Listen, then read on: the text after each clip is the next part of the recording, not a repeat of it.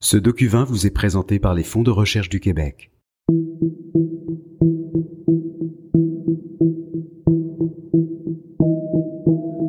En tant que journaliste, l'environnement, c'est pas mon sujet préféré.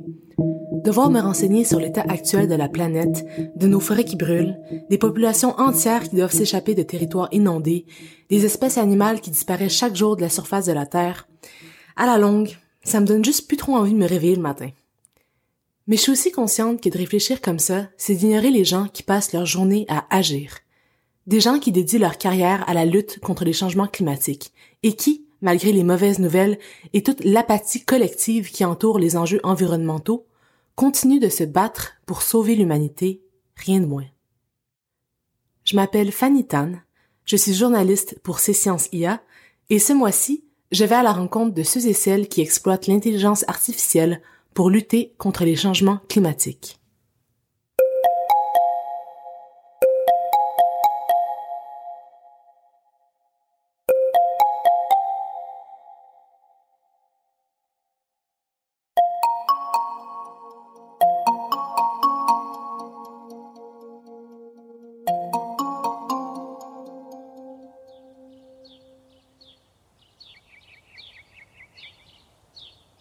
Parmi les nombreuses solutions proposées pour contribuer à la lutte contre les changements climatiques, on retrouve celle du développement durable. On sait très bien qu'on n'arrêtera pas le progrès, mais comment faire pour continuer à extraire, à transformer, à produire et à consommer sans mener notre planète à sa perte? Pour répondre à cette question, je me rends à Notre-Dame-de-Grâce, NDG pour les intimes, afin de rendre visite à Martial Humblot, fondateur de TransAI, une société spécialisée en intelligence artificielle qui œuvre dans le domaine de la durabilité et des changements climatiques. L'équipe de TransAI utilise l'intelligence artificielle pour développer des modèles prédictifs afin de faire comprendre à ses clients quels sont les risques climatiques auxquels ils seront confrontés dans les années à venir. Les clients de la start-up montréalaise sont ainsi mieux informés sur les manières de s'adapter au changement climatique et de réduire ou de mieux utiliser leurs ressources pour progresser de manière durable dans le temps. TransAI crée donc un savoir précieux qui permet de prévenir le mal avant qu'il ne soit trop tard.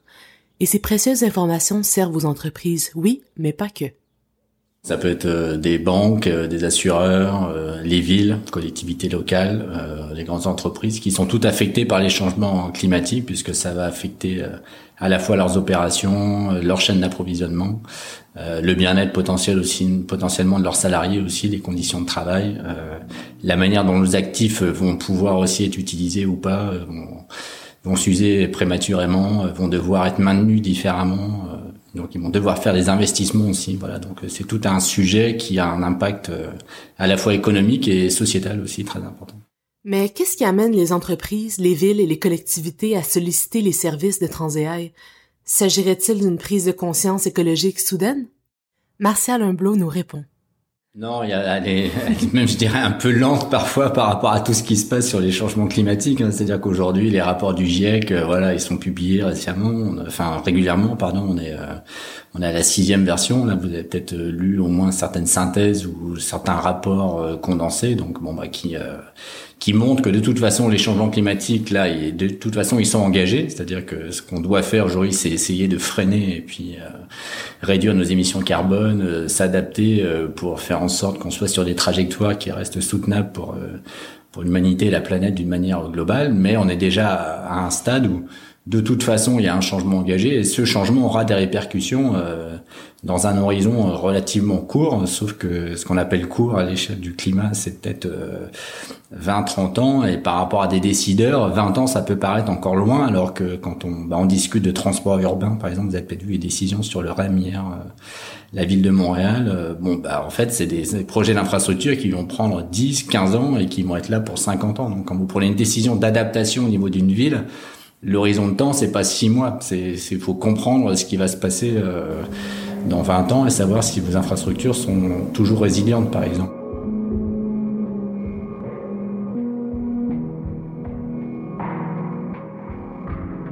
Pour aider les sociétés à mieux s'adapter au changement climatique qui pourrait avoir un impact sur leur activité et leur production, l'équipe de TransAI utilise le pouvoir des données ouvertes sur l'évolution du climat.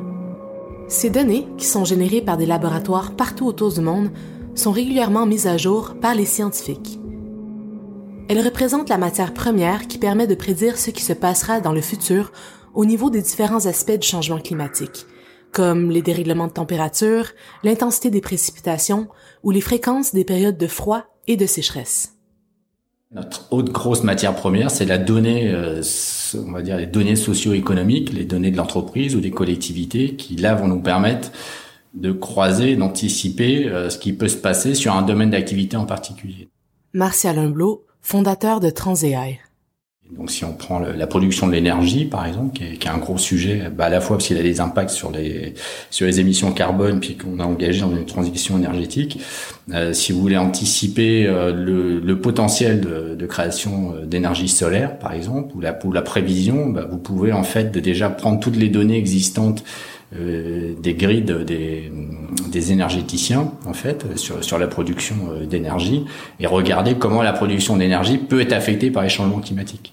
Donc si vous faites euh, bah, comme au Québec de, de l'hydroélectricité et que bah, votre matière première c'est l'eau, euh, bah, il est certain que les changements climatiques vont affecter votre outil industriel en termes de production d'énergie parce que le cycle des précipitations ne sera pas forcément le même. Euh, le cycle d'évaporation sera pas le même non plus euh, si, si on a une intensité et des, des, chaleurs plus fortes. Donc euh, vos bassins et vos réserves hydriques seront pas les mêmes. Donc ça, typiquement, c'est là où on croise la donnée climatique globale avec après ses impacts sur des activités économiques spécifiques. Mais les données des entreprises, la plupart du temps privées, ne sont pas toujours faciles à obtenir.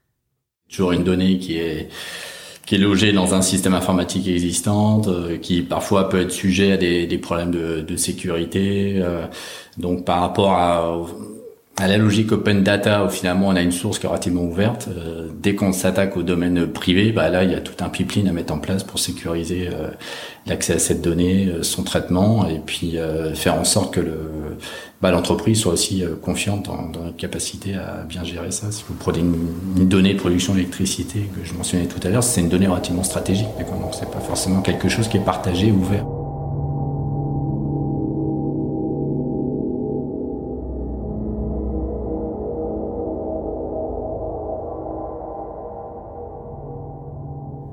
La difficulté d'accès à la donnée semble être un défi d'envergure pour ceux qui travaillent avec les entreprises privées. Heureusement, pour ceux qui travaillent du côté de la nature, celle-ci n'a pas de problème à se révéler dans toute sa complexité. Alors que TransAI aide les entreprises et les collectivités à mieux s'adapter à la crise environnementale et à développer leur durabilité, je vais faire un tour du côté de ceux qui étudient la nature pour mieux comprendre comment celle-ci se transforme au gré des bouleversements climatiques. Je me rends donc virtuellement au Nouveau-Brunswick, sur l'île de Kent, au milieu de la baie de Fundy, pour donner le micro à Camille Rondeau-Saint-Jean. Camille est chercheuse en écologie. Elle fait suite à ma demande d'entrevue par gazouillis sur Twitter en me communiquant des gazouillis bien réels, ceux des oiseaux qu'elle étudie.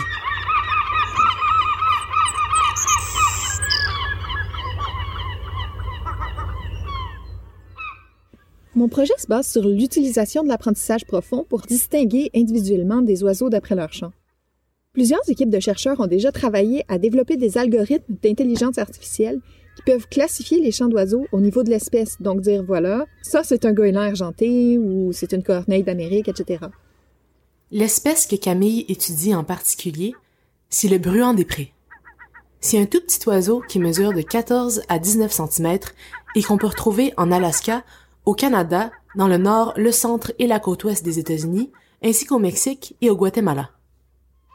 Ce que j'essaie de faire, c'est d'entraîner mon réseau neural à dire OK, on sait que c'est un bruant des prix, mais est-ce que c'est Holly qui chante? Est-ce que c'est Roy ou c'est Bob? Parce qu'à l'oreille, pour nous les humains, ils se ressemblent pas mal, mais il y a des toutes petites différences d'un individu à l'autre qui font qu'ils se reconnaissent les uns les autres. Et un réseau neural est capable de trouver ces différences-là. Donc, ce que je fais ici, c'est que je mets à chaque oiseau une série de petites bagues colorées sur leurs pattes que je peux voir avec mes jumelles. Et je les suis à partir de 6 heures le matin avec mon micro pour récolter des centaines de chants pour lesquels je suis certaine de qui les a chantés. Avec ça, je vais pouvoir entraîner mon modèle et j'espère qu'ensuite il sera capable de trouver mes oiseaux pour moi sur une saison complète d'enregistrement fait par des micros permanents sur le terrain. Camille récolte donc des heures d'enregistrement audio du bruant des prés pour pouvoir distinguer avec précision les champs de chacun d'entre eux. Mais à quoi servent ces quantités de données? Ça permettrait de faire des études comportementales super détaillées ou même de répondre à des questions encore assez mystérieuses sur la façon dont les oiseaux communiquent entre eux ou euh, comment différents individus réagissent aux perturbations de leur environnement, etc. La chercheuse estime que la plus grande difficulté dans son projet d'intelligence artificielle, c'est de se former pour apprendre à entraîner son réseau neural, une sorte d'algorithme qui s'inspire du cerveau humain et qui parvient à se modifier lui-même en fonction des résultats de ses actions. J'ai pas de formation en informatique, moi je suis une écologiste. Heureusement, il y a beaucoup de ressources qui existent pour apprendre de façon autonome à me servir des outils dont j'ai besoin, puis je suis super bien entourée dans mon travail. Mais euh, pour moi, d'apprendre euh, la programmation, euh, réfléchir pour bien comprendre comment un réseau neural pense, si on veut, c'est sortir très loin de ma zone de confort. Moi, je me sens chez moi dans le champ ou dans le bois, les deux pieds dans la boîte. Puis ma force, c'est d'essayer de deviner ce que l'oiseau va faire, quand il va chanter, de quel buisson il va sortir. Mais être biologiste en 2022, ça implique aussi de devoir mettre mes lunettes computationnelles si je veux pouvoir profiter de tout ce que les technologies euh, plus récentes ont à m'offrir pour encore mieux comprendre les oiseaux. Puis je pense que c'est ce qui va faire la richesse de l'intelligence artificielle dans les prochaines années, c'est que ce sont plus seulement des experts des sciences des données qui vont l'utiliser, mais des spécialistes de plein d'autres domaines qui vont trouver des applications super intéressantes dans leur propre spécialité. Malgré les difficultés posées par l'apprentissage de la technologie, Camille Rondeau-Saint-Jean croit que l'intelligence artificielle présente un énorme potentiel de découverte qui pourrait aider de plus en plus de gens à explorer et à comprendre la faune et la flore qui nous entourent. Mais ce que j'aimerais vraiment voir se développer dans les prochaines années, c'est les projets de sciences participatives. Parce que quand beaucoup de gens ramassent des données partout, puis en même temps, ça fait beaucoup de données. Mais l'intelligence artificielle, ça permet justement ça, traiter des quantités de données massives puis trouver des tendances ou des patrons qui seraient impossibles à voir, ben, je dirais pas à l'œil nu, mais à cerveau nu. Donc, comme on est capable de profiter de quantités de données vraiment énormes, puis de les traiter de façon uniforme sans avoir besoin d'un expert sur le terrain pour les confirmer à chaque fois, ça permet à tout le monde de s'impliquer à la mesure de ses capacités pour euh, récolter, par exemple, des données euh, sur les oiseaux qu'on observe dans notre cours ou sur les plantes qu'on croise dans une randonnée. Donc ça, c'est une solution gagnant-gagnant, parce qu'il n'y a rien de plus motivant pour se sentir impliqué dans la protection de l'environnement que de sentir qu'on joue un rôle dans l'avancement des connaissances sur les plantes puis euh, les autres animaux qui l'habitent.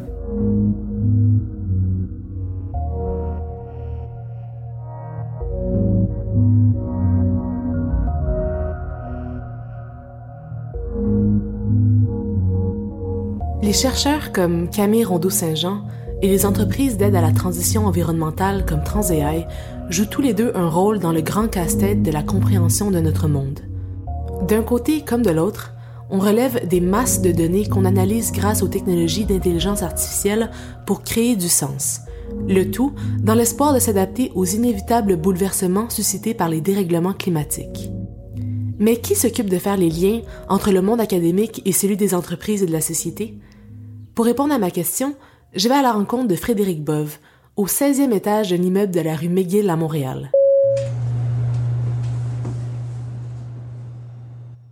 Frédéric Bove, c'est le directeur général de Prompt, un organisme à but non lucratif qui vient en aide à ceux et celles qui veulent se lancer dans des projets technologiques. Prompt euh, est une euh, RSRI, euh, comme on dit dans le jargon. On est un regroupement sectoriel de recherche industrielle. Ce que font ces regroupements sectoriels de recherche industrielle, c'est de collaborer avec le milieu de l'innovation, notamment et en grande partie les entreprises, et beaucoup le monde de la recherche et le monde académique, pour les faire collaborer ensemble.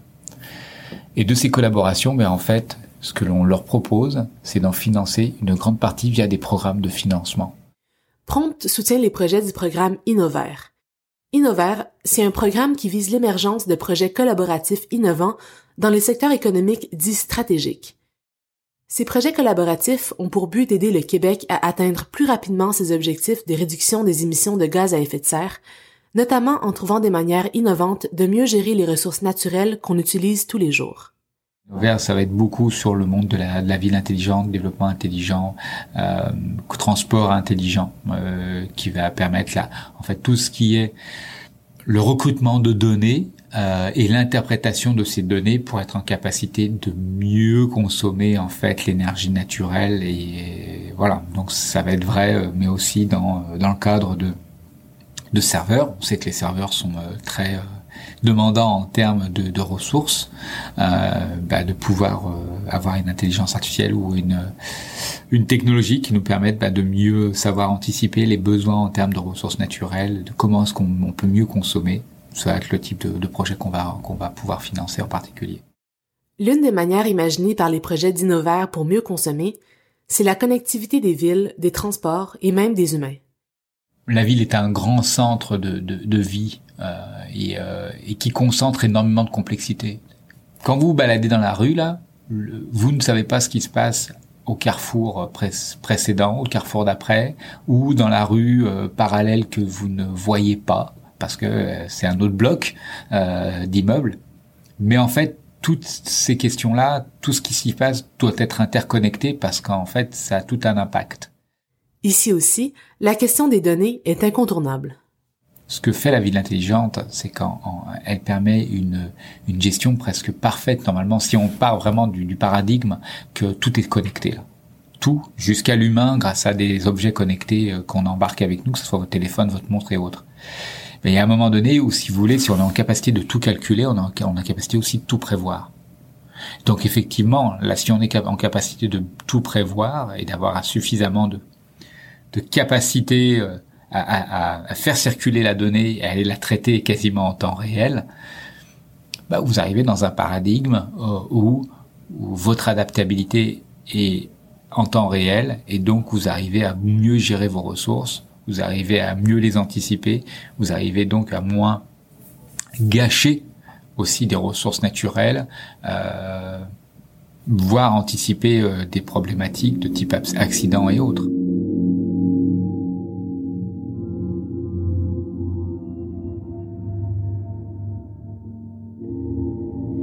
Et si, de mon côté, me viendrait l'idée de créer une application mobile pour reconnaître les espèces d'oiseaux qui me visitent dans mon jardin, ou un capteur de particules pour mesurer la qualité de l'air dans les rues de mon quartier, quel serait le conseil de Frédéric Bove? Déjà, si vous voulez foncer, faut pas s'arrêter. Hein. Euh, de manière générale, quand on a l'entrepreneur, euh, ce qui, ce qui distingue l'entrepreneur beaucoup là, c'est que quand il a une idée en tête, rien ne peut l'arrêter. C'est-à-dire qu'elle l'empêche de dormir la nuit. Donc de ce moment-là, il y a une motivation personnelle et puis il y a une conviction personnelle qui doit s'exprimer. Donc moi je dis déjà c'est extraordinaire. Il faut pas l'arrêter, il faut en vouloir, puis il faut aller là. Il faut être en capacité ensuite de la vendre et de bien l'expliquer, parce qu'on peut être persuadé de son idée, mais si on n'est pas en capacité de bien l'expliquer à d'autres et pourquoi est-ce que c'est un incontournable et pourquoi est-ce qu'il faut absolument le faire, là il y a, il y a, euh, il peut y avoir un obstacle. Donc il faut savoir foncer, mais j'allais pas le faire tête baissée, mais plutôt tête haute, en ayant bien réfléchi à son affaire. De manière générale, il vaut mieux réfléchir avant de foncer. On évite le mur.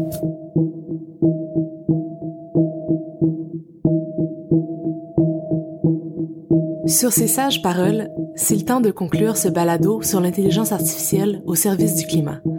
Un docu 20 écrit et réalisé par Fanny Tan.